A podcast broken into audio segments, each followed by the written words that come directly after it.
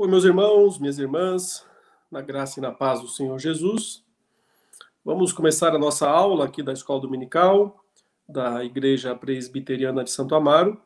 A nossa aula de hoje é a última da, da disciplina Eclesiologia, que é a sétima das disciplinas da Teologia Sistemática. Semana que vem a gente começa, se Deus quiser, as aulas da parte final, que é a parte de escatologia.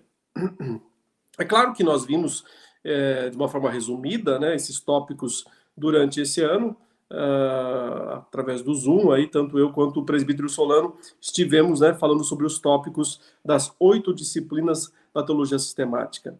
Nós temos no, no, no nosso Instituto Reformado de São Paulo né, é, esses cursos mais completos, mais, com mais exposições, com mais aulas, então, se você quer ter também um conhecimento maior, com texto, inclusive, apostila, né, a possibilidade de encontrar os professores ao vivo em alguns momentos, é só você entrar no nosso site, que é o institutoreformado.com.br, e lá você tem é, cinco áreas, cinco grandes programas de teologia.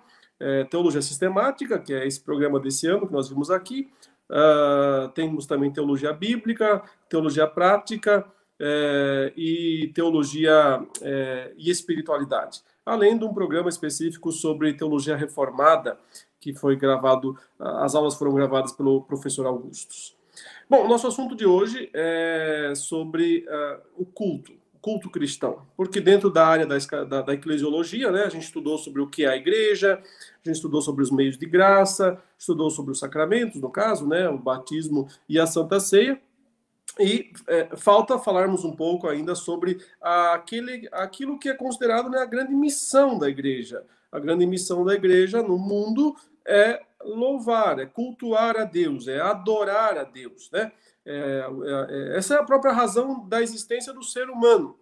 Uh, um dos nossos catecismos, como os irmãos conhecem, né, o, o catecismo de Westminster, é, no breve catecismo, a sua primeira pergunta diz qual é o, o, fim principal do homem, né, qual a razão da existência do, do ser humano. E lá, né, a resposta que os, aqueles teólogos é, puritanos do século XVI deram foi é, glorificar a Deus, né? A principal das suas, a sua tarefa principal é glorificar a Deus e né, é, desfrutar é, da, da presença dele é, por todo sempre. Então Deus nos criou para o louvor da sua glória. Essa é a razão da nossa existência.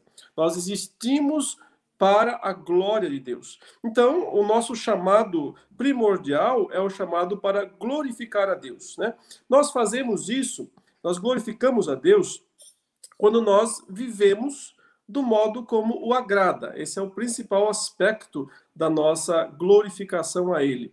Por exemplo, quando nós pregamos o Evangelho, né? É, muitos podem pensar que talvez a principal tarefa da igreja seja pregar o Evangelho. E claro, não deixa de ser. Né? É, faz parte, né? É, ou seja, é, faz parte de cultuar a Deus, glorificar a Deus, proclamar o Evangelho da salvação a todas as pessoas, porque é assim que mais e mais pessoas vêm para glorificar a Deus. Só que a pregação do evangelho, de certa forma, ela antecede ao culto, né? Porque você prega o evangelho, a pessoa se converte e então ela vem para glorificar a Deus. Então, de certa forma, né, a glorificar a Deus é o próprio objetivo do evangelho. O evangelho é proclamado, é anunciado para que as pessoas né, deixem é, de glorificar a si mesmas, deixem de glorificar o mundo, de servir ao mundo e passem a servir a Deus e a glorificar a Deus. Nesse sentido, né, o culto é a tarefa é, é fundamental da igreja. Né, ela é, é, o objetivo máximo do, da pregação do evangelho, que o nome do Senhor seja glorificado. E nós fazemos isso de duas maneiras. Né? Uma maneira mais que a gente pode chamar é, mais geral e uma maneira mais específica. Então, a gente pode falar do culto é, genérico, do culto no sentido mais geral, que é a nossa vida como um todo, e podemos falar também do aspecto mais específico, que é a reunião do povo de Deus. Aí a gente chama isso de culto público. Vamos começar lendo uma palavra que está lá em Romanos capítulo 12, onde a gente vê esse aspecto, principalmente do, do, do, do aspecto mais genérico, mais geral da pregação, né, o, do culto.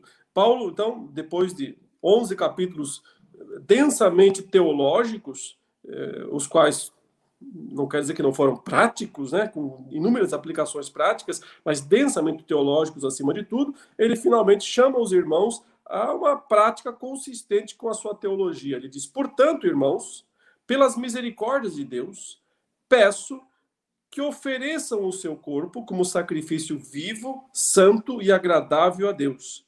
Este é o culto racional de vocês. E não vivam conforme os padrões desse mundo, mas deixem que Deus os transforme pela renovação da mente, para que possam experimentar qual é a boa, agradável e perfeita vontade de Deus. Então, observem né, nessa passagem, o Senhor, né, o apóstolo Paulo, é, escrevendo por inspiração divina para a sua igreja, já que vocês agora têm todo esse conhecimento teológico, e se você ler Romanos do 1 ao 11, você vai ver que quase todos os assuntos principais relacionados à salvação, ao evangelho, aparecem nessa carta, né? Desde o início do capítulo 1, de, ele mostra Deus como aquele que criou todas as coisas e que devia ser adorado, reconhecido por todos os seres humanos, mas por causa é, da, do pecado, da incredulidade, as pessoas é, criam deuses para si, renegam o Deus verdadeiro, se entregando a pecados cada vez mais corruptos, mais vis, mais depravados, né? Deus poderia simplesmente abandonar todos os homens nessa situação, mas o evangelho, a graça se manifesta, né? Deus em Cristo vem é, trazendo salvação aos pecadores, capítulos 2 e 3, tanto a judeus quanto a gregos, mostrando que a salvação não é pelas obras, mas pelo sacrifício de Cristo, mostrando né, que isso sempre foi dessa maneira, ou seja, mesmo no Antigo Testamento nunca foi pelas obras, né? Capítulo 4 vai falar que é, Abraão foi salvo pela, pela fé, né? O capítulo 5 vai mostrar que a justificação é pela fé, o capítulo 6 vai mostrar que nós agora não precisamos mais ser escravos do pecado. Eu também acho que o 7 fala isso, porque não entendo que ele está falando é, da nossa situação ordinária, quando fala miserável homem que sou, mas justamente daquilo que Deus nos livrou, ou seja, daquele estado de miserabilidade, de escravidão do pecado por aí vai, né? Os grandes temas de Romanos vão sempre descrevendo a grandeza de Cristo, a suficiência da sua obra, né? o nosso chamado, como Deus nos chamou pelo Evangelho, nos revelam a eleição, nos capítulos 9 e 10, né? O 8 falou é, do que o Espírito Santo fez, está fazendo, continua fazendo em nós, né? nada pode nos separar do amor de Deus. Os capítulos 9, 10 e 11 falam sobre a eleição e a pregação do Evangelho, mostrando que elas não são é, é, contraditórias, ao contrário, né? é pela pregação do evangelho que os eleitos são chamados e se convertem. E finalmente é, entramos no 12, em que Paulo diz: então agora, né, é, cultuem a Deus, adorem a Deus, ofereçam um sacrifício. A ideia de culto, primordialmente, no Antigo Testamento é essa mesmo: oferecer um sacrifício. Porque as pessoas iam, né, os crentes da antiga aliança, iam até o templo de Jerusalém para oferecer sacrifícios lá. É, esses sacrifícios eram requeridos pela lei de Deus, eram temporários, né? ou seja, eles tinham uma duração pré-ordenada por Deus, essa duração iria até o Calvário, quando o cordeiro legítimo né, de Deus fosse oferecido. Mas até que o cordeiro legítimo não fosse oferecido, aqueles sacrifícios o prefiguravam indicavam a vinda futura dele, né? E mostravam o que ele faria no futuro quando ele viesse para ser o cordeiro legítimo que morreria pelos nossos pecados. Então, a, a, o povo se reunia e oferecia um sacrifício a Deus para que Deus os aceitasse. A questão não era tanto Deus aceitar o sacrifício. Deus nunca gostou de carne, ele mesmo fala isso em vários textos. Eu não gosto de carne de boi, carne de. Eu não, eu não consumo esses alimentos, né? Deus não consome esses alimentos, ele não se alimenta dessas coisas. Mas a, a importância daqueles sacrifícios estava justamente né, é, que eles, simbolicamente, pela fé, tornavam o ofertante aceitável diante de Deus. Então, a oferta tinha o poder né, de tornar o ofertante aceito por Deus, aceito com base no sacrifício. Alguém estava ali derramando seu sangue pelo pecador, pelos pecadores, né? porque, em última instância, isso apontava para Cristo, que na cruz derramou, né, no passado, então, derramaria, né, para quem está falando do passado, derramou ou derramaria o seu sangue pelos nossos pecados.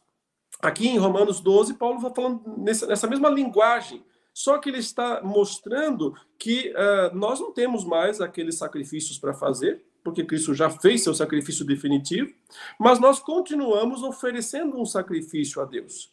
E esse sacrifício, na verdade, ele chama ele de vivo, santo e agradável. Não é um sacrifício de um, de um, de um animal morto, é um sacrifício vivo, santo e agradável a Deus. Na, na verdade, nós mesmos, ele fala, ofereçam corpo de vocês, a vida de vocês, né? a existência, a existência humana. Uh, ofereçam a sua vida, toda a sua vida, a Deus, como um sacrifício vivo, santo e agradável. Este é o culto racional, né? É, essa palavra racional aí é, é bem, bem, bem complexa, uma palavra bem, bem profunda, né? Inclusive na língua grega, mas ela não significa apenas uma ideia de um culto racionalista. Claro que é um culto com entendimento, mas também é um culto espiritual porque o sentido é oferecer a nossa vida, ou seja, viver uma vida verdadeiramente espiritual para Deus em toda a nossa trajetória. Esse é o culto amplo, né? o culto completo. É o objetivo de Deus para toda a nossa vida. Não viver conforme os padrões do mundo, ele diz aí, mas deixar que Deus nos transforme pela renovação da mente, para experimentar né, da mente para a experiência, né, para experimentar qual é a boa, agradável e perfeita vontade de Deus. Bom, mas o fato de que existe um culto, então, que a gente pode chamar de culto né, genérico, culto ordinário, o culto que, na verdade, é a vida, né, ofereça a vida, sua vida, é o seu modo de viver contínuo, desde o amanhecer até o dormir. Aliás, mesmo dormindo, né? A mente sempre voltada para Deus, sempre para glorificar a Deus, é, glorificar a Deus através dos pensamentos, glorificar a Deus através das palavras, é, glorificar a Deus através das, das atitudes, tudo que nós fazemos ou deixamos de fazer é um culto a Deus. E esse é o culto primordial. Sem esse, uh, o outro que vem agora na sequência nem devia ser feito, nem devia ser praticado né? Porque uh, o, o outro culto que decorre desse é a reunião, é quando o povo de Deus se reúne para glorificar a Deus comunitariamente.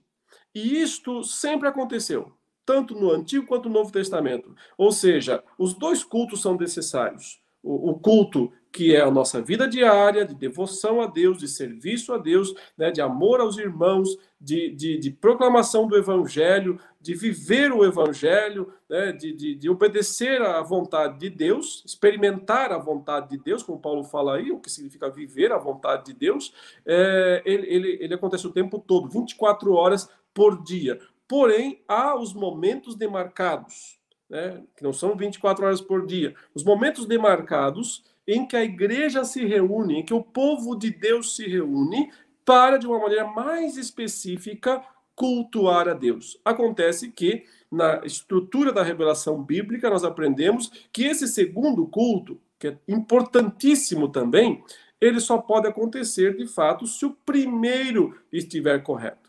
Para isso, eu gostaria que vocês lessem comigo que uh, Deus escreveu a, uh, através do profeta Isaías, no capítulo 1 da sua longa profecia, lá nos versículos uh, 10 a 17. Aí, Isaías capítulo 1, vamos baixar aqui um pouquinho a tela, até chegar no versículo 10, né? O texto diz aí: Príncipes de Sodoma, é, Deus está falando com o seu povo, tá? Com o povo de Israel, não está falando com Sodoma e Gomorra, mas ele está chamando eles disso. Né? O seu povo, príncipes de Sodoma, escutem a palavra do Senhor. Povo de Gomorra, dê ouvidos à lei do nosso Deus. O Senhor diz, e olha, aí vem né, a reclamação de Deus: de que me serve a multidão dos sacrifícios que vocês oferecem? Estou farto dos holocaustos de carneiro e da gordura de animais cevados. Não me agrado do sangue de novilhos, nem de cordeiros, nem de bodes. É estranho, né? Porque Deus está falando que não gosta daquilo, mas ele pediu aquilo. E é interessante que ele diz: não, não pedi. Veja na sequência aí, o próximo verso. É, Quando comparecem diante de mim, quem requereu de vocês esse pisotear dos meus átrios, ou seja, é, é, aparentemente, para usar uma figura né, atual, a igreja estava cheia. Estava cheia. E todo mundo caminhando para lá e para cá, pisoteando ali. Né? Ele está dizendo: quem requereu isso de vocês? Eu não, tô, eu não quero vocês aqui. Não me tragam mais ofertas vãs. O incenso, eles ofertavam incenso no templo naquele período, tinha uma função no, Antigo Testamento, é para mim abominação. E também as festas da lua nova, os sábados e a convocação das assembleias. E aí vem né, o motivo pelo qual Deus não podia aceitar aquilo. Não posso suportar iniquidade associada à reunião solene. Percebe? Aqui está a reunião solene, quando o povo se reúne. A vida inteira é um culto mas existe o culto também, que é a reunião solene. E ela era é, dessa forma, como uma festa, às vezes, né? Ele fala aí, as festas da lua nova e as solenidades, a minha alma as odeia. Deus fala, eu odeio isso que vocês fazem. Já são um peso para mim. Estou cansado de suportá-las. Por que Deus não queria mais a reunião? Porque não havia a vida. Deus não queria mais o culto número dois, porque o culto número um não estava acontecendo. Né? Ou seja, o povo de Deus não estava vivendo corretamente. E então não adiantava nada ir lá participar da reunião solene. Fica mais claro isso no, no versículo 15 em diante. Quando vocês estendem as mãos, eu fecho os meus olhos. Sim, quando multiplicam as suas orações, não as ouço, porque as mãos de vocês estão cheias de sangue. Lavem-se e purifiquem-se, tirem da minha presença a maldade dos seus atos, parem de fazer o mal, aprendam a fazer o bem, busquem a justiça, repreendam o opressor, garantam o, dinheiro dos o direito dos órfãos, defendam a causa das viúvas, ou seja, prática de vida. O que Deus está mostrando aqui é que o povo de Israel tinha chegado numa situação em que a única coisa que importava para eles era se reunir. E eles gostavam das reuniões. Eles gostavam de se reunir publicamente, acho que eles gostavam de ver os animais sendo sacrificados, é, ver o sangue escorrendo, eles gostavam do, do barulho, ele fala aí do pessoal pisoteando lá para cá, para lá para cá, eles gostavam do movimento. Né? Como muita gente gosta demais né, do culto, gosta do movimento, gosta das pessoas lá, gosta de ver as músicas, gosta de ver os louvores, gosta de participar, de ouvir, né? mas Deus fala: eu não gosto. Então, é interessante isso, porque o povo gostava de ir ao culto naqueles dias, e Deus não gostava de ir ao culto. Porque ele, não, ele diz: Eu não posso suportar iniquidade junto com a, a, reunião solene. É, e manda eles mudarem de vida, manda eles consertarem sua, seus pecados, né? Manda e faz um convite. Gostaria de ler os próximos versículos aí, ainda em Isaías 1, os versos 18 quando Deus faz um convite, mostrando: venham cultuar de verdade.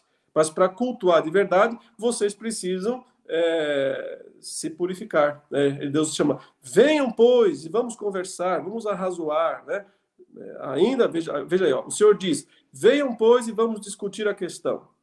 Ainda que os pecados de vocês sejam como escarlate, eles se tornarão brancos como a neve. Ainda que sejam vermelhos como o carmesim, eles se tornarão como a lã. Se estiverem dispostos e me ouvirem, vocês comerão o melhor desta terra. Mas se recusarem e forem rebeldes, vocês serão devorados pela espada, porque a boca do Senhor disse.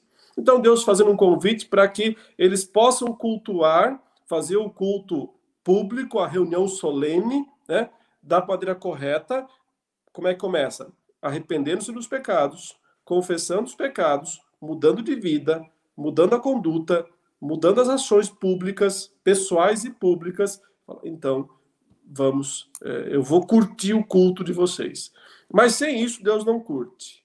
Sem isso, Deus não tem prazer, não quer estar junto. Ele falou bem claramente: eu não gosto, eu não tenho prazer é, dessas reuniões de vocês. Eu não gosto de vocês reunidos, não é bom para mim. Nos lembra o que o apóstolo Paulo disse, né? A gente estudou na, na aula anterior é, quando falamos sobre a ceia do Senhor, né? E nós falamos, nós vimos lá é, é, Paulo falando sobre é, quando o povo de Deus se reunia lá em Corinto, no capítulo 11, eles se ajuntavam para pior, não para melhor. Porque se um culto for prestado, né, sem o devido, a devida preparação, sem a, a conduta apropriada dos, dos sacerdotes que vão ali cultuar, e no Novo Testamento todos nós somos esses sacerdotes, não tem um lá na frente, são todos iguais. Né? Tem um dirigente, dois, três, quatro, mas é o corpo. É, é o corpo de Cristo que está cultuando a Deus. Todos são, todos são sacerdotes. Se os sacerdotes não estão limpos, né, purificados, não mostraram o devido arrependimento dos seus pecados e a transformação da vida, Deus fala: esse culto não me é, não me é aceitável, eu não posso é, ouvi-lo, não quero, não curto esse culto. É, palavras ainda mais duras Deus utilizou no livro do profeta Amós, que ele também vê essa passagem, Amós capítulo 5, versículo 21. Vamos ver aqui esse texto, Amós capítulo 5, versículo 21.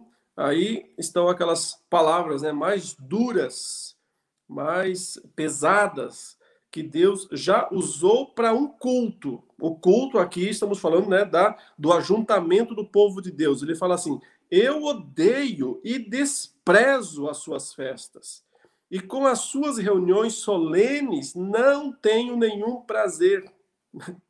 Difícil ouvir isso de Deus. Deus falando isso, não tenho nenhum prazer com as suas reuniões solenes. Mesmo que vocês me ofereçam holocaustos e ofertas de cereais, ou seja, mesmo que façam tudo certinho, cumpram a liturgia direitinho, mesmo eu não me agradarei deles. Quanto às suas ofertas pacíficas de animais gordos, nem sequer olharei para eles. Veja, a ênfase do texto aqui fala de animais gordos. O que significa que não era uma época em que o povo de Israel estava tentando roubar Deus nas ofertas. Porque a gente lê em Malaquias né, em Malaquias, que eh, num outro período o povo de Deus oferecia os mancos, os animais coxos. Né? Então, na oferta que era feita, e o sacrifício lá apontava para Cristo, eles estavam ofertando o que não prestava. Uh, aqui não. Aqui eles estão oferecendo animais gordos, o texto diz. Então, eles, eles, eles davam o melhor do rebanho, o melhor do rebanho, não o pior. E mesmo assim, Deus diz: Eu não olho para eles não olharei para as suas ofertas. Porque não basta só é, é, fazer a liturgia corretinha. Veja, um culto em que a liturgia não segue o padrão da palavra de Deus, ele não é aceitável. Deus não aceita, não olha para ele. Mas um, mesmo um culto que segue uma liturgia correta com a palavra de Deus, pode também não ser aceito por Deus. E Deus pode dizer: não quero, não participo, eu tenho nojo disso, eu não vou ficar é, ouvindo o que vocês estão falando. Claro que são linguagens fortes, né? uma linguagem forte de Deus, cheia de metáforas, obviamente, entendam né, a, a, o sentido é, metafórico dessas declarações, mas elas, é, esse sentido nos deixa muito claro, né, esclarece muito bem para nós que o Senhor está de fato muito chateado, muito é, é, esgotado, né, como ele próprio diz aí, com aquele culto que é, não é santo não tem santidade. Veja o que ele continua no verso 23. Afastem de mim o barulho dos seus cânticos. Uma das coisas que, as, que a igreja sempre tem feito, né, mais tem feito ao longo da história, no culto, é cantar, é louvar a Deus. Né? Só que muitas pessoas se contentam só com isso. Muitas pessoas, sabe, vivem o cristianismo só por causa da música. Esse é um fato, esse é um ponto do, do evangelho atual. Né? As pessoas só conseguem cultuar se tiver música boa. É, quase sempre o, o, critério, o padrão de escolha de, da igreja, né, que muitos é, têm, ah, eu vou né, porque o louvor é bom, porque o cântico é bom, porque é bem cantado, porque tem instrumentos ótimos, porque tem um vocal maravilhoso, porque isso, porque aquilo. Deus, Deus não está reclamando aqui da qualidade do, do, do cântico deles. Deus está reclamando da vida deles. Ele diz: eu não, eu não consigo escutar. Parem, calem a boca, parem de cantar, afastem de mim o barulho do seu. Chama de barulho os cânticos. A gente tem que lembrar né, que Israel tinha uma tradição muito rica de música. Havia lá no templo todo, todos os cantores, os instrumentistas separados, preparados, os levitas que participavam disso também. Havia toda uma organização. Olha quantos salmos, quantos compositores. O próprio Davi, rei de Israel, foi o maior compositor. Ele, o filho dele, o Salomão. Ou seja, é, não é uma coisa que Deus não tivesse pedido, que Deus não quisesse. Sim, Deus quer que a igreja cante, mas não é só cantar, não é só música. Então ele diz: é, em vez disso, em vez de só ficar cantando, cantando, cantando, cantando, cantando, eternamente cantando, em vez disso, corra o juízo como as águas e a justiça como um ribeiro perene. Então, Deus está mais preocupado com as nossas ações do que com as nossas palavras. Deus está mais preocupado com o que nós fazemos do que com o que nós dizemos para Ele. Porque nesse caso, realmente, aquele ditado, né, usado frequentemente, é muito verdadeiro, né? O que você faz fala mais alto, né, do que aquilo que você fala. Não adianta é, apenas né, se desguelar cantando para Deus, se esguelar, sei lá, que palavra é essa, é, gritar, né, perder a voz, de tanto que canta e louva e dança e vira piruetas né, para Deus, não resolve nada isso, porque o, o que Deus quer antes de tudo é santificação, santificação, santificação. Né? Ofereça o seu corpo como sacrifício vivo, santo e agradável a Deus. Se você vive em santificação, o seu culto pode não ter instrumento nenhum, pode não ter é, show pirotécnico nenhum. Aliás, show pirotécnico só atrapalha o culto. Só atrapalha o culto, porque distrai a atenção das pessoas da pessoa de Jesus Cristo para os instrumentos da igreja. É, é, esse negócio de copiar show de rock, esse negócio de imitar os padrões do mundo, meus irmãos, né? Por que isso? Da onde que inventaram isso? Que vontade, que desejo é esse da igreja de imitar o mundo? Para quê? Isso não é de Deus, nunca foi. Eu não vejo o apóstolo Paulo, o apóstolo Pedro chegando lá na, nas cidades, nas igrejas onde eles plantaram e fazendo um show. Ah, vamos trazer aqui um show, vamos contratar aqui uma banda, vamos colocar aqui uns holofotes, vamos colocar aqui um telão, vamos fazer Sabe? Para que essa coisa arada toda? Né? Enquanto isso, é, a, a, a, pregação do evangelho, a santidade, a mudança de vida, não passa nem perto. Passa nem perto desses locais, dessas igrejas. Então, é, o que Deus está falando aqui é: se preocupem primordialmente com o seu estado espiritual diante de Deus. Então, vá cultuá-lo. Então, vá cultuá-lo. E se não tiver muito recurso, não importa isso é o que menos importa. O que mais importa por Deus, para Deus, é o modo como as pessoas se apresentam perante Ele. Esses dois textos, né? Há muitos outros, mas nosso tempo não permite analisar todos. Esses dois textos aí de Isaías e de Amós deixam isso muito claramente. Agora avancemos um pouco mais aqui para vermos o um, um Novo Testamento, né? Uh, a reunião solene continua no Novo Testamento. Sem os sacrifícios, porque o sacrifício de Cristo já foi feito de uma vez por todas. Né? Mas a reunião solene continua é, com o objetivo né, de que os crentes se ah, instruam mutuamente, louvem a Deus né, e continuem glorificando ao Senhor. Então, eu vou ler uma passagem que está lá no livro de Atos, capítulo 20, a partir do versículo 7, que talvez seja o único texto do Novo Testamento nos dando uma descrição de um culto do Novo Testamento, uma reunião do povo de Deus no Novo Testamento. É, é um livro histórico, no né, livro de Atos, histórico-teológico, mas o meu ponto é o seguinte: nós, o texto não está dizendo que o culto tem que ser dessa maneira, mas está dizendo que foi dessa maneira, foi assim que uh, aconteceu, a igreja primitiva aconteceu. É, porque assim, é porque isso é importante entender. Nós não temos no Novo Testamento, tínhamos no Antigo, mas no Novo não, nenhuma descrição, nem uma prescrição exata de uma ordem litúrgica. Ou seja, o que nós temos que fazer quando cultuamos? Primeiro isso, segundo aquilo, terceiro aquilo, temos que ler um texto, temos que fazer uma oração, temos que cantar um hino, temos que ler um salmo. Não temos essa ordem clara no Novo Testamento.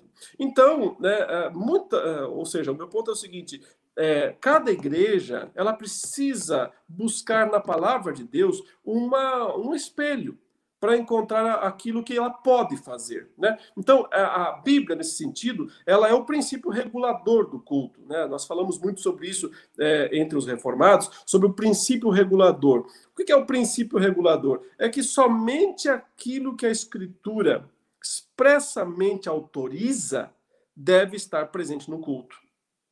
E mas e se a escritura não proíbe, a gente pode colocar? Não, não pode, porque senão a gente, senão a gente poderia colocar centenas de coisas no culto, né? Então, o princípio regulador é esse. Embora nós não tenhamos uma descrição clara, uma prescrição, por exemplo, Paulo poderia ter escrito uma carta ó, o culto é assim. Primeiro tem que ter um preâmbulo, depois tem que ter um prelúdio, depois tem que ter uma leitura, depois tem que ter umas viradas de cambalhota, né? Porque tem cultos por aí que fazem um monte de encenações e coisas. Nós não temos nenhuma ordenação litúrgica clara, não temos. O que nós temos? Nós temos descrições de reuniões, nós temos algumas prescrições bíblicas mais genéricas, e aí o, o intérprete ele precisa ir atrás dessas descrições e entender isso pode, isso não pode. Isso podemos fazer, isso não podemos fazer. Né? Então, por exemplo, se você me perguntar, podemos colocar dança no culto? A resposta é não, não podemos. Por que não podemos? Porque não há nenhuma prescrição neotestamentária para danças. As danças existiram na antiga aliança, nas festas, né? nas festas de Israel, que eram formas de culto, é verdade, mas eram cultos da velha aliança não se prescreve, não permanece nas reuniões solenes do Novo Testamento danças. Podemos fazer coreografia na igreja? Não, não podemos. Por que não podemos? Porque não tem nenhuma prescrição bíblica no Novo Testamento falando para fazer algum tipo de coreografia. Doa quem doer, né? Eu gostaria de ter outras coisas no culto? Gostaria. Posso? Não posso. Por que não posso? Não está. Não está no texto, não está na Bíblia. Então, isso é o princípio regulador. Não é presta atenção, não é, é, poder fazer aquilo que a Bíblia não proíbe. Que essa, esse é o argumento de muitos. Ah, se a Bíblia não proíbe, é porque pode. Não, isso não faz sentido. Então você pode colocar até alguém. É, vou aqui realmente fazer um. um, um, um é, uma, vou usar uma expressão bem chocante, né? Mas poderia colocar um casal fazendo um relacionamento amoroso dentro do, do culto. Poderíamos? Uh, genericamente, isso não é um culto a Deus? É se for feito no local apropriado, um casal, né, na sua vida com Deus, é uma maneira de cultuar Deus também, mas não dentro da igreja, não na reunião solene. Por quê?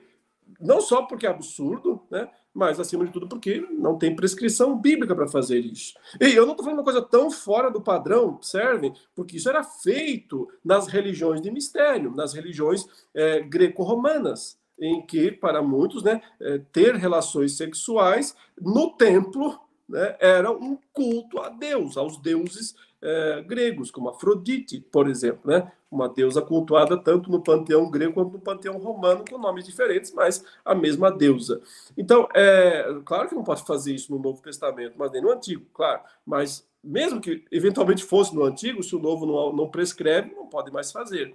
Então, isso não pode ser feito porque o Novo Testamento não prescreve. E nós vivemos no Novo Testamento, certo? Então, não, não tem dança no culto do Novo Testamento. Não, não tem é, é, essas, esses shows pirotécnicos no culto do Novo Testamento. Não, não tem. Não tem palhaço, não tem teatro, não, não tem. E se não tem, não se faz né, se faz aquilo que o Novo Testamento nos orienta a fazer. Voltemos aqui ao texto de Atos, capítulo 20, no versículo 7, porque nós temos uma descrição do que, que tinha. Né?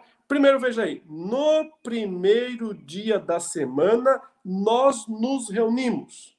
Aqui nós já temos a, a data apropriada, né? nós já temos também a, a forma apropriada, é, a data, no primeiro dia da semana. Por que essa data? Né? Porque isso é o famoso, também conhecido como domingo. Primeiro dia da semana, também conhecido como domingo. O dia em que o Senhor Jesus ressuscitou. E esse dia é, foi incorporado né, na prática cristã como o dia principal do culto. Parece-me que principalmente quando tinha que realizar o que eles fizeram aqui nesse dia. Ele fala com o fim, a fim de partir o pão. Esse partir o pão era celebrar a Santa Ceia. Né? Então, veja, a, a descrição que nós temos no Novo Testamento sobre uma reunião eh, de crentes solene aconteceu quando? No primeiro dia da semana. Aconteceu em algum lugar aqui apropriado, né? é, nas entrelinhas a gente vê isso. Nós nos reunimos a fim de partir o pão. Paulo, que pretendia viajar no dia seguinte, falava aos irmãos e prolongou a mensagem até a meia-noite. Havia muitas lâmpadas no cenáculo onde estávamos reunidos. Então, o local, né? O cenáculo o que é esse cenáculo? Em geral, o cenáculo nas casas dos judeus, nas casas daquele, das pessoas do, lá, é, daquela época, era o segundo andar da casa, né, onde havia uma sala ampla, um local onde cabia gente. Claro que isso aqui não era uma reunião com milhares de pessoas.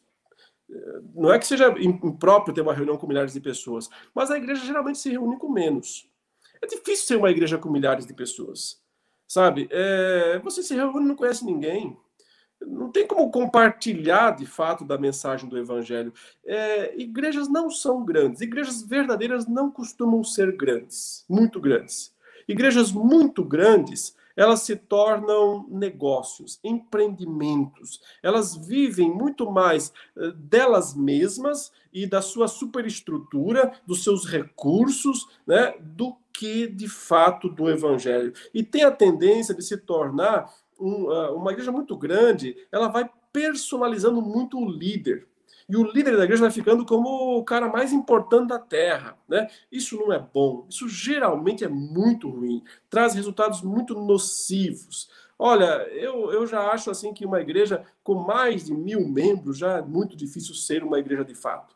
Né? A não ser que ela encontre alguma maneira de funcionar distinta, mas a maioria não funciona. Aqui tem um cenáculo, aqui tem um local onde cabe o quê? 50, 100 pessoas? Talvez. A gente não sabe o número exato, mas estava todo mundo lá e todo mundo pôde participar. Então, encontre um lugar apropriado, essa é a ideia. A igreja se reúne num local apropriado. Não há problema, portanto, em ter templo. A gente chama templo, né? A construção da igreja. Não há problema. Tem gente que acha que não pode ter. Não devia ter, porque isso contraria o Novo Testamento. Não, não contraria. Porque o cenáculo, porque o local, né, não, é, não é condenado. Ao contrário, ele é útil. Mas a gente não pode confundi-lo com a igreja. Veja o texto outra vez, né? O texto diz: é, havia muitas lâmpadas no cenáculo, não fala na igreja. Percebe? Havia muitas lâmpadas no cenáculo, não fala na igreja. Tem gente que confunde isso e colocaria aqui a palavra na igreja. Ó, tem muitas lâmpadas na igreja, porque está achando que a igreja é aquela construção onde tem o púlpito, onde tem o, o, o altar, né, o, o local lá é, projetado, tem lâmpadas, tem. Não, a gente não pode confundir. A igreja é o povo reunido o povo reunido com o fim de fazer alguma coisa, né? Que é, aqui no caso específico, era partir o pão, cultuar a Deus, em última instância, cultu, cultuar a Deus. Mas o local, o cenáculo, não é a igreja.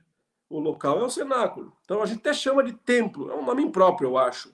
Difícil mudar aquilo que a tradição cristaliza, né? mas podia chamar de casa, podia chamar de construção, qualquer coisa né? mas não devia chamar de igreja, porque a igreja não é uma parede, a igreja não é, é, uma construção humana. A igreja é o corpo de Cristo. Só Deus, só, só Cristo constrói a sua igreja. Só Ele edifica né, a igreja dele. Nós não edificamos. Mas, enfim, né, não dá para lutar contra as tradições. Infelizmente, algumas permanecem, mas se você entender corretamente, não tem problema também. Que você não está entendendo que a igreja é aquela construção, mas é o povo reunido. Agora, sim, o que é que eles fizeram nessa é, reunião? Então o texto diz que eles fizeram duas coisas. Duas coisas, basicamente: é, exposição da palavra e santa ceia, que são os dois grandes elementos, os principais elementos de culto. Os elementos que é, precisam estar o mais presentes possível nos cultos a exposição da palavra e a celebração da Santa Ceia. Nós não sabemos se os primeiros crentes celebravam a ceia todas as vezes que se reuniam. Talvez não, né? mas talvez sim. É, é, não seria nenhum erro se nós fizéssemos a ceia todos os domingos, nenhum erro. Mas certamente é um erro fazê-la muito esporadicamente porque ela é um dos grandes elementos do culto, né, do culto ao Senhor.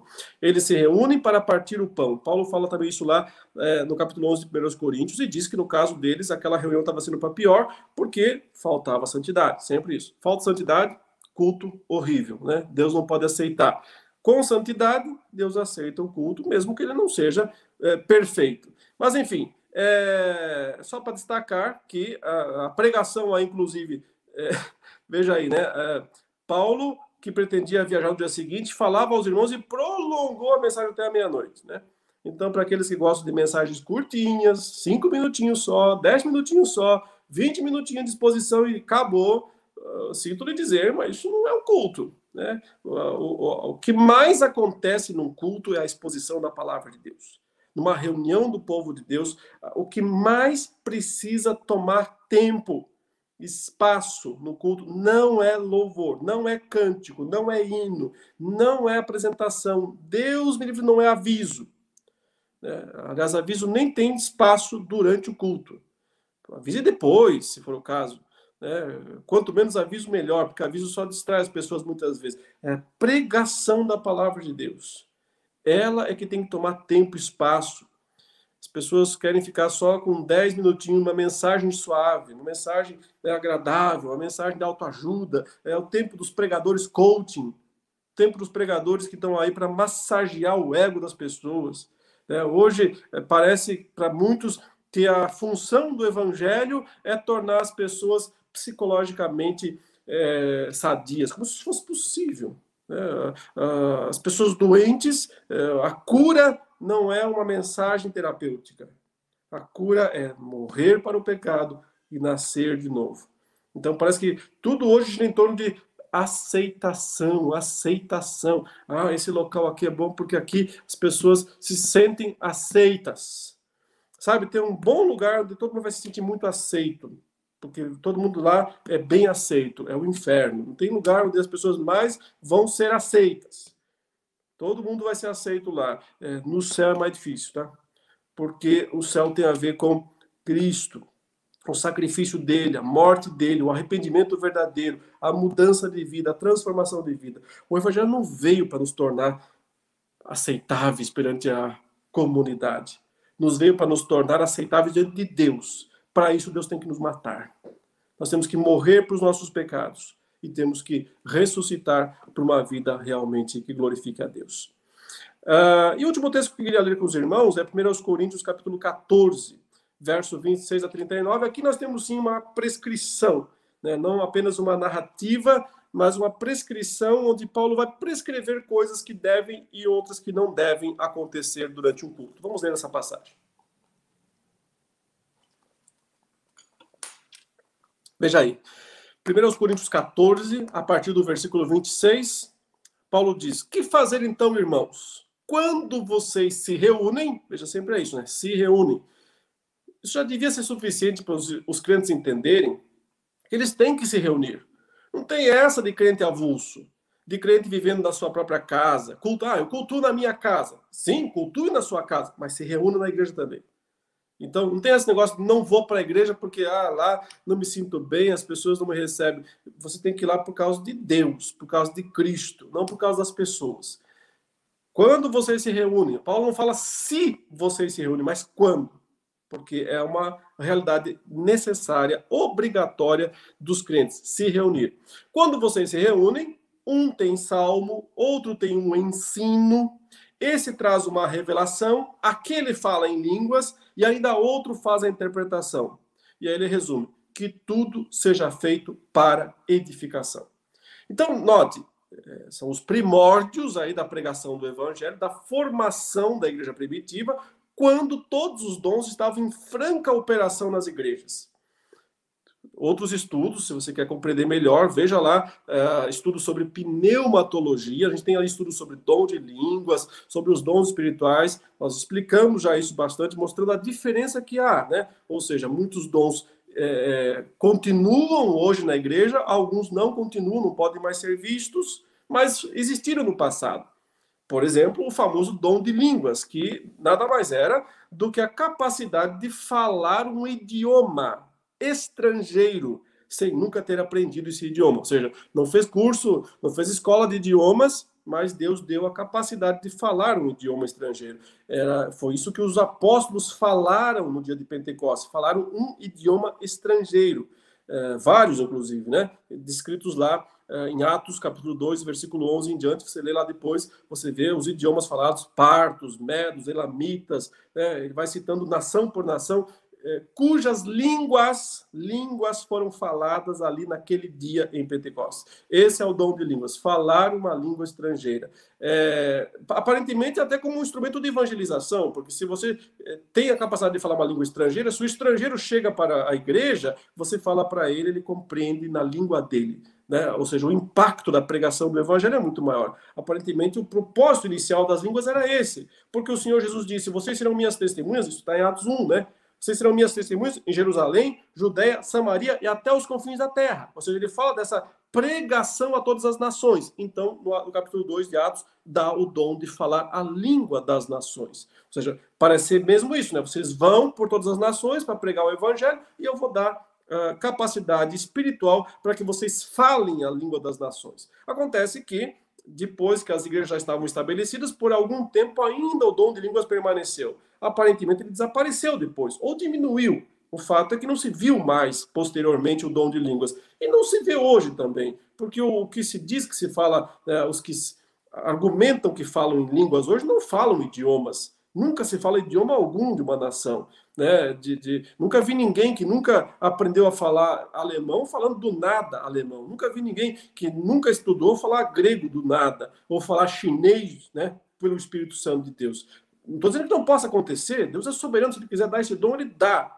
Mas nós não temos visto esse dom ser dado. E isso não tem como ser negado, porque juntar sílabas desconexas e dizer que isso é dom de línguas é muito fácil.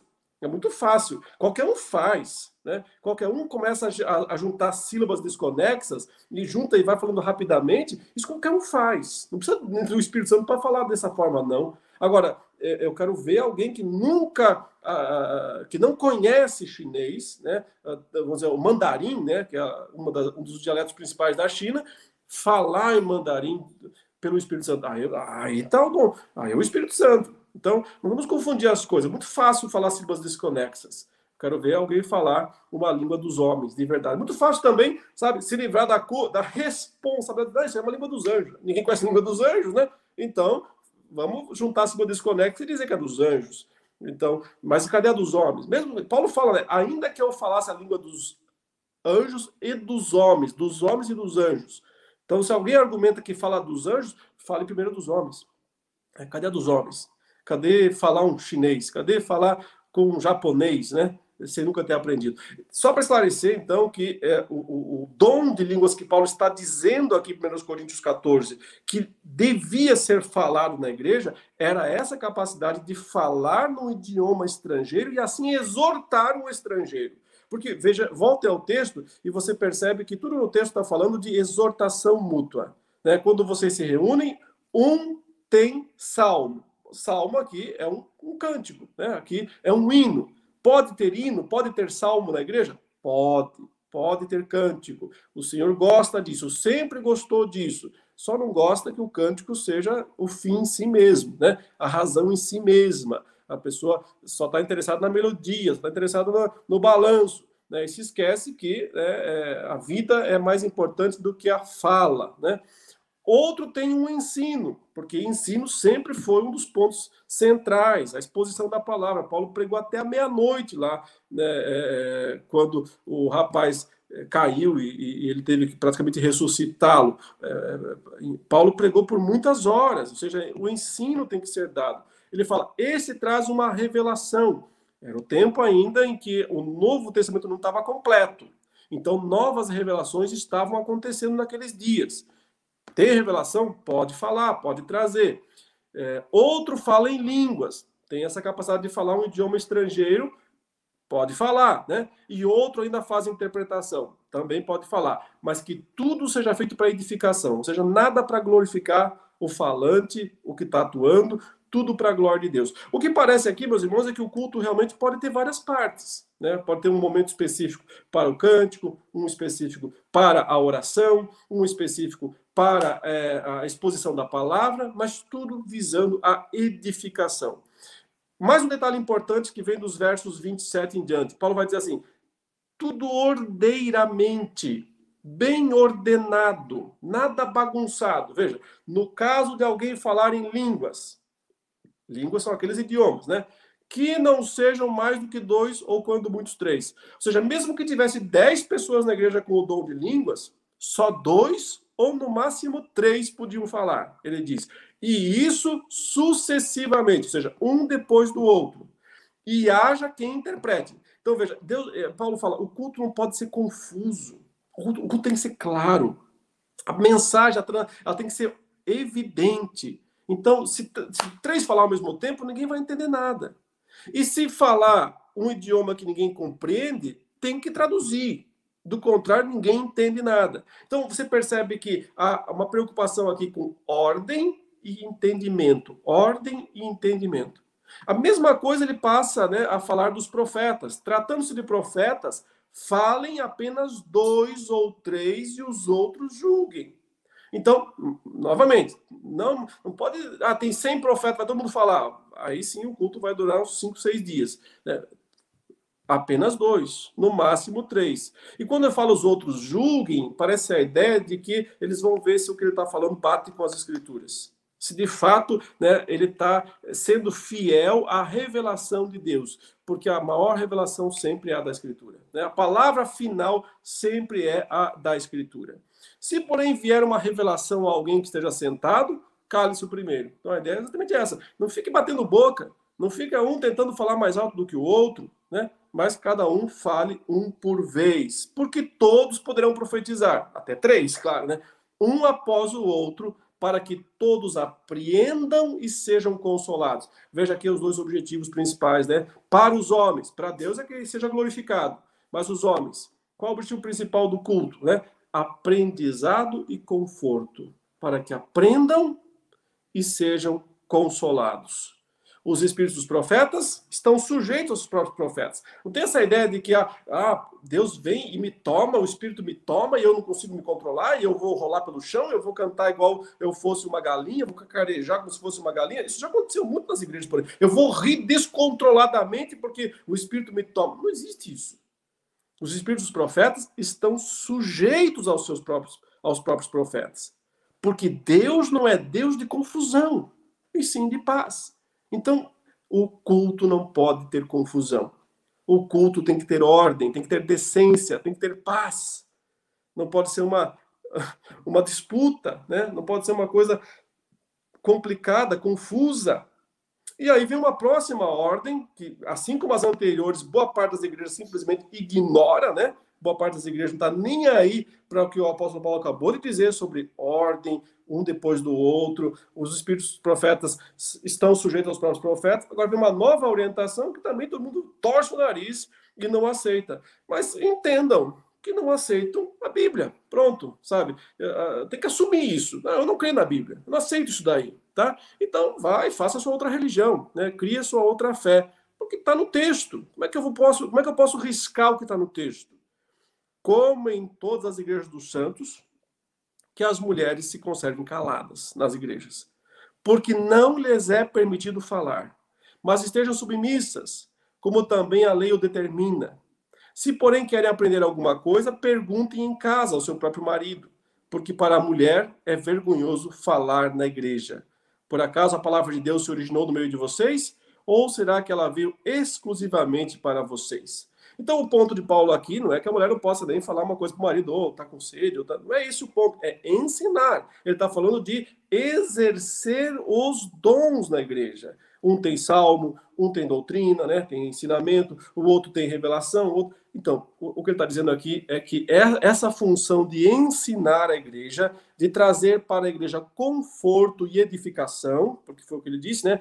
assim recebam ensino e conforto, não pode ser feita pelas mulheres. É o que o texto está dizendo. Né? Eu sei que 50 mil interpretações às vezes são dadas para essa passagem, jeitinhos, formas de tentar é, é, desdizer o que Paulo está dizendo aqui, mas é isso o que Paulo está dizendo. E se nós cremos na palavra de Deus, é nossa responsabilidade fazer, aceitar, mesmo que não gostemos. Nem tudo nós gostamos do que está na palavra de Deus. Ela nos manda fazer muita coisa que nós não gostamos. Se fosse pelo uh, o gosto pessoal, nós, nós íamos fazer muitas outras coisas, né? Mas é o que a palavra de Deus nos manda fazer. É assim. Agora, Deus vai mandar para o inferno, os lugares em que uh, as pessoas fazem diferente? Deus tem misericórdia das pessoas, né? Eu não posso condenar as pessoas por aquilo que elas fazem é, é, de errado no culto. Deixa com Deus. Deus é que sabe. Eu não sou juiz das pessoas. Eu só tenho o que o texto está me dizendo e preciso tentar fazer o que o texto está me dizendo. Veja, na sequência ele vai argumentar um pouco mais sobre isso. Ele diz: se alguém se considera profeta ou espiritual, reconheça que é mandamento do Senhor o que eu estou escrevendo para vocês. Então, agora cabe a cada um de nós aceitar ou não o mandamento do Senhor. Isso que eu estou dizendo, que tem que ter ordem, que não pode. Né, quem tem o dom de línguas é dois, no máximo três, né? Está falando do verdadeiro. Imagina esse dom imitação aí. É, que, que profeta não, não se descontrola, que mulher não ensina, essas coisas todas. Se você é profeta ou espiritual, reconheça que é mandamento do Senhor o que eu estou escrevendo para vocês. E se alguém o ignorar, porque Paulo per claramente percebe que vão ignorar, muitas pessoas vão ignorar isso, muitas pessoas não vão fazer isso. Por quê? Ah, porque a nossa cultura atual não permite, sabe? Vão usar o, o, argumento cultural. Ah, mas isso é cultural, é daqueles dias do, de Paulo. Paulo é machista. Paulo aqui é muito racional, né? Vamos, vamos, vamos. Eh, nós temos que ter outra forma, moderna, atual. Vão ignorar. Paulo fala: se alguém o ignorar, será ignorado. A ideia é: Deus vai ignorá-lo. Então, não será um culto aceitável. Né? Não será um culto aceitável. É isso que Deus está dizendo. Como disse a Israel no passado: podem se reunir, só não me convidem. Só não me convidem, porque eu não vou participar. Eu não vou nessa igreja, eu não vou participar desse culto. Né? É, irmãos, isso vale para todo mundo, tá? Isso vale. É, é, se eu estou falando agora, talvez pessoas se sintam mais afetadas, porque nas suas igrejas tem pastores, nas suas igrejas tem gente falando em língua torto e direito. Mas você que é um tradicionalzão aí, não se esqueça também que eh, se a sua vida não for né, de santidade, de comunhão com Deus, de serviço, não adianta ter a liturgia certinha. Não adianta oferecer o, o, o animal gordinho. Deus diz: Eu não vou aceitar da mesma maneira. Eu não aguento ouvir essas músicas, eu não aguento ouvir esses cânticos. Então, faça a coisa certa no mundo e faça a coisa certa na igreja. Esse é o princípio do culto. Viva em santidade lá fora e aqui dentro da igreja faça só aquilo que a Bíblia manda fazer. Essa é a segurança que nós temos. Quem quiser ignorar, que ignore. Mas saiba-se, saiba também que será ignorado. Finalmente, né? Portanto, meus irmãos, procurem com zelo o dom de profetizar e não proíbam que se fale em línguas. Lembre, né? Os dons em atuação, claramente lá, não pode proibir, mas tem que ordenar. E aí vem a declaração final, que resume todo o pensamento bíblico sobre o culto. Tudo, porém, seja feito com decência e ordem. Então, se qualquer coisa que você faça lá na igreja sua fere uma dessas duas palavras aqui, se torna indecente de alguma maneira, não é decente aquilo né? É de alguma forma escandaloso, é de alguma forma é, as pessoas vão lá dizer assim, mas, mas por que essas roupas? Né? Mas por que essa exposição toda? Qualquer coisa indecente, tira. E ordem. Qualquer coisa que não seja ordeira, corretamente ordenada, racionalmente ordenada, porque o culto espiritual também é racional. É, é, qualquer bagunça, Qualquer coisa que crie confusão, mal entendimento, que não seja claro, corta, tira fora. Não faz parte do culto. Tudo, porém, seja feito com decência e ordem. E acima de tudo, né, busquemos de Deus a misericórdia dele, porque culto não é coisa fácil. E vez ou outra, todos nós escorregaremos, todos nós é, falharemos nesse ponto. Deus é misericordioso, né? O que nós não podemos é insistir no erro como se, né? Ou seja, deslizes vão acontecer, nós vamos falhar, nós vamos permitir que aconteça alguma coisa que não devíamos. Quantas vezes, né, pastores presbiterianos, né, os nossos pastores, falham. Depois eles percebem, eu não devia ter permitido tal coisa acontecer na liturgia. Mas não custa dizer, foi errado, me arrependi, estou arrependido, não devia ter feito isso, não vou fazer mais. O erro é insistir no erro, né? continuar dizendo, ah, não, mas dá-se um jeito, ah, Deus aceita. Né? Não é assim que funciona devemos fazer aquilo que a palavra de Deus nos manda fazer. E só. Que Deus abençoe os irmãos e que possam sempre meditar na grandiosidade, na importância do culto ao Senhor, para que a gente possa oferecer a Ele o que é esperado, né? o que Deus mesmo deseja de nós. Com todas as nossas falhas, limitações, imperfeições, uh, possamos buscar a orientação da palavra de Deus sempre, e só ela. Vamos orar. Santo Deus, amado Pai, graças te damos por Jesus Cristo, nosso Salvador. Se não fosse por Ele, nada do que nós faríamos seria aceitável na tua presença. Mas graças a Ele, nós podemos adorar ao Senhor com a nossa vida e também com as nossas reuniões. Nos abençoe nas duas esferas do culto, tanto na vida diária quanto nas reuniões solenes. Que o teu nome seja glorificado e exaltado. Perdoe nossos pecados. Nós oramos em nome de Jesus. Amém. Um bom domingo a todos. Deus os abençoe.